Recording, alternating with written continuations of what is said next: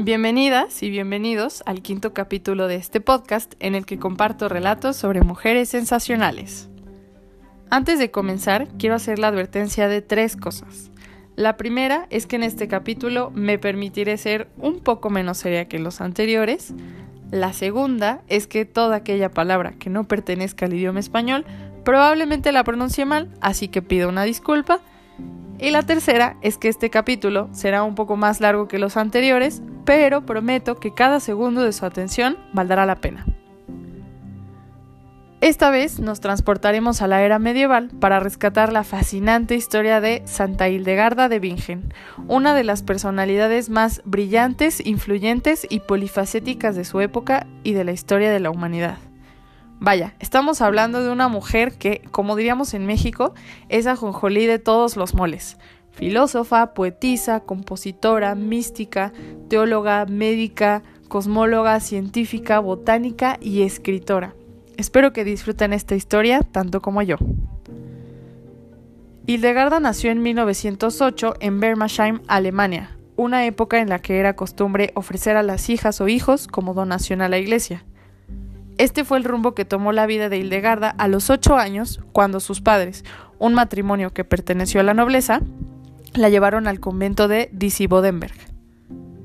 Yuta, quien era la abadesa de aquel convento, además de su tía, se convirtió en una cómplice y madre para Hildegarda, así como en la responsable de su educación. Fue ella quien le enseñó latín, teología, música y a leer y gracias a Yuta fue que desde pequeña nació su gran amor por los libros, sobre todo los de astrología y medicina natural. Y una pausa muy rápida para decir que una abadesa es la superiora de un monasterio. También me parece importante mencionar que la vida religiosa resultaba como la opción más viable, si no es que la única, para aquellas mujeres que no deseaban casarse ni tener hijos. Hildegarda fue una niña muy enfermiza. Desde pequeña sufrió ataques de enfermedades graves, episodios que actualmente se atribuyen a migrañas, epilepsia o algún trastorno nervioso por el estilo. En sus textos, Hildegarda relata que desde que tenía seis años veía cosas fuera de lo normal. Tenía visiones que contenían imágenes, formas y colores, acompañadas de una voz que le explicaba lo que veía y en algunos casos de música. De hecho, sus visiones se prolongaron durante toda su vida, siendo este el vehículo que utilizó para expresar sus predicciones, ideas, opiniones y conocimientos científicos. Sé que puede parecer extraño, pero hay que tomar en cuenta que en el siglo XII era frecuente que las visiones se utilizaran como un recurso literario.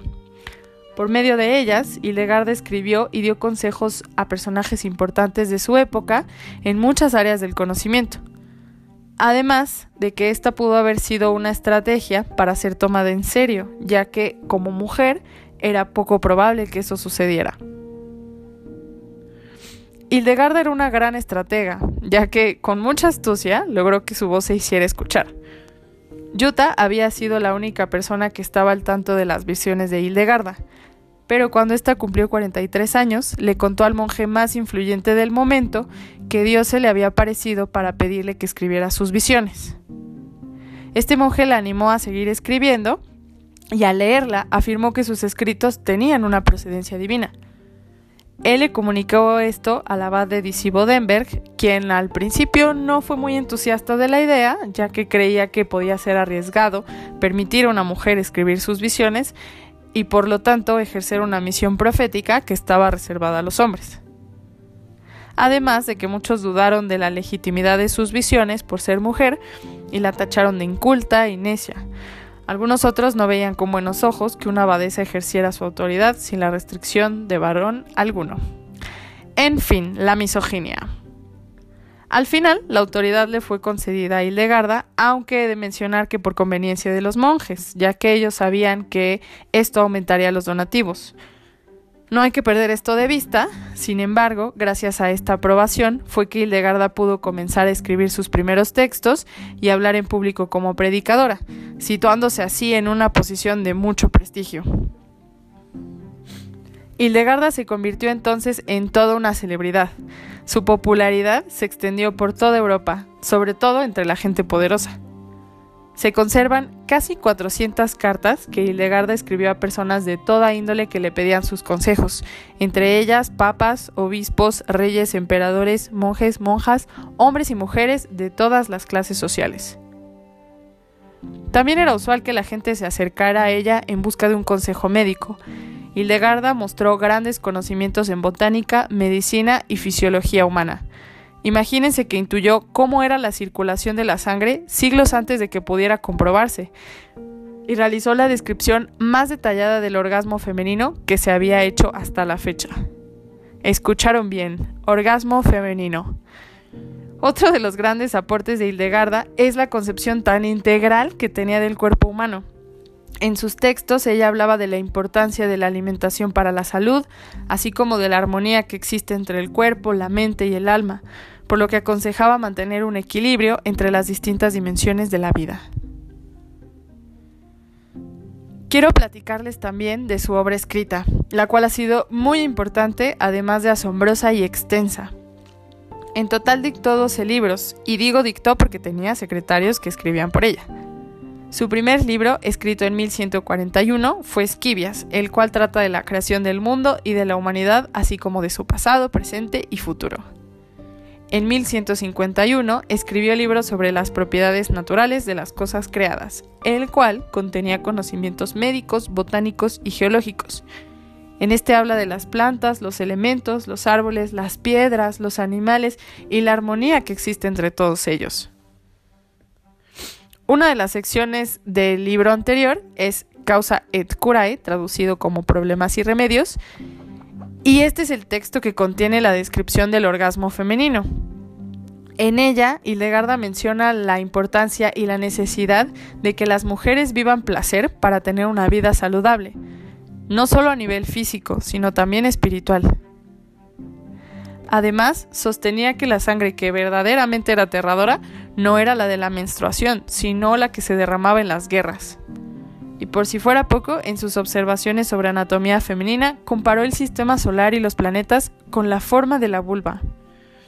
De verdad que amo a esta mujer, una monja en la Edad Media hablando de placer femenino. Gracias, Silegarda.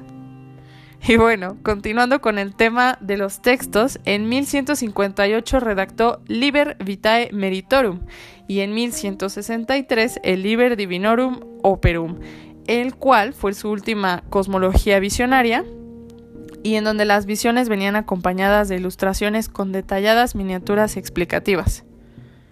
Aunque me encantaría profundizar mucho más en estos textos porque son verdaderamente fascinantes, me voy a gobernar para no extenderme tanto.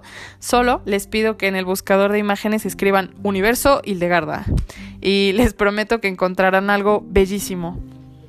Y si les interesa saber un poco más sobre la cosmología propuesta por nuestra mujer sensacional, les recomiendo mucho el video sobre esta misma, publicado por Ángela Vicario y Alba La Farga en YouTube.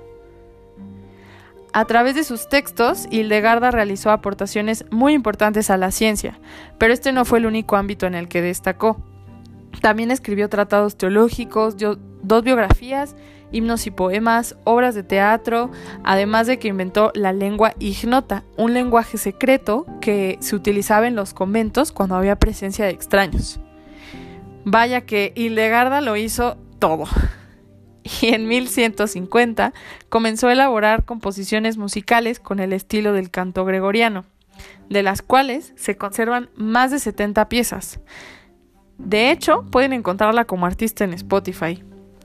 La música fue uno de los muchos ámbitos especialmente restringidos a las mujeres, por lo cual la mm, incursión de Hildegarda, ay Dios mío, por lo cual la incursión de Hildegarda eh, en el mundo de la música nunca fue precisamente del agrado de los monjes y obispos y por esta razón ellos siempre buscaron eh, prohibir que las mujeres compusieran o interpretaran música. Hildegarda tenía un carácter fuerte, era astuta, valiente, segura de sí misma y muy recta. Ella advirtió al Papa de la corrupción que existía al interior de la Iglesia y no temía desafiar a las personas con mayor poder de su época. Tenía un ojo muy crítico en cuanto a la inmoralidad de los sacerdotes y la condenaba por completo. Un gran ejemplo de lo anterior fueron sus deseos de fundar monasterios femeninos e independizarse de la autoridad monacal masculina. Tras la muerte de Yuta, Hildegarda se había convertido en la nueva abadesa y el detonante para que solicitara dicha separación fue el suicidio de una monja embarazada. Fue así que Hildegarda fundó un convento en Rupertsberg, cerca de la ciudad de Bingen, en donde confluyen los ríos Rin y Nae. Fue el, primero, el primer monasterio de monjas autónomo, pues hasta ese entonces siempre habían dependido de los monasterios de varones, y si se preguntan cuál era el sustento económico de dichos conventos, les recuerdo que Hildegarda era toda una celebridad y fue su popularidad la que atraía generosas donaciones. Ya que he mencionado el río Rin, creo que no les he contado que a Hildegarda se la conocía como la Sibila del Rin, entendiendo Sibila como una mujer a quien los antiguos griegos y romanos atribuían la facultad de predecir el futuro. Para el momento en que cumplió 81 años, Hildegarda ya había hecho todo lo que en aquel tiempo era mal visto que hiciera una mujer. A los 82 falleció a una edad impensable en una época en la que la muerte llegaba a los 40. Hildegarda trascendió a través de los siglos y de hecho podríamos decir que renació en el siglo XXI, cuando muchas de sus aportaciones que habían sido olvidadas se rescataron cuando la humanidad volvió a necesitarlas, como en la Segunda Guerra Mundial ya que la escasez de medicamentos propició el uso de remedios naturales. Algo curioso es que la venta de sus discos, porque sí, tiene discos, em, llegó a superar a los Beatles, además de que sus melodías han sido nominadas entre las mejores canciones para obtener un Oscar de la Academia de Hollywood. En el 2012 fue proclamada santa, además de que le otorgaron el título de Doctora de la Iglesia Universal que es un reconocimiento que se ha otorgado a muy pocos santos. Y bueno, Santa Hildegarda de Bingen nos dejó un valiosísimo legado en las artes y las ciencias, además de haber sido un gran testimonio de inteligencia, de fortaleza, astucia y de rebeldía al haber desafiado todas las barreras y las estructuras de sometimiento a las mujeres medievales. Les comparto también las preguntas que me regaló nuestra mujer sensacional para que ustedes las puedan platicar con la almohada. Cuando necesitas un consejo, ¿a qué mujer acudes y por qué? ¿Cómo es tu vida espiritual? ¿Y cómo es la relación con tu cuerpo? Muchas gracias por haber llegado hasta acá y por permitirme contarles la historia de Hildegarda de Bingen. Va un agradecimiento especial a mi tía Yanis, mujer sensacional, por supuesto, y quien sugirió esta gran personaje. Gracias por ser mi yuta. Te dedico este capítulo y te mando un abrazo de. Espero que nos volvamos a encontrar pronto con un nuevo relato sobre mujeres sensacionales. ¡Hasta la próxima!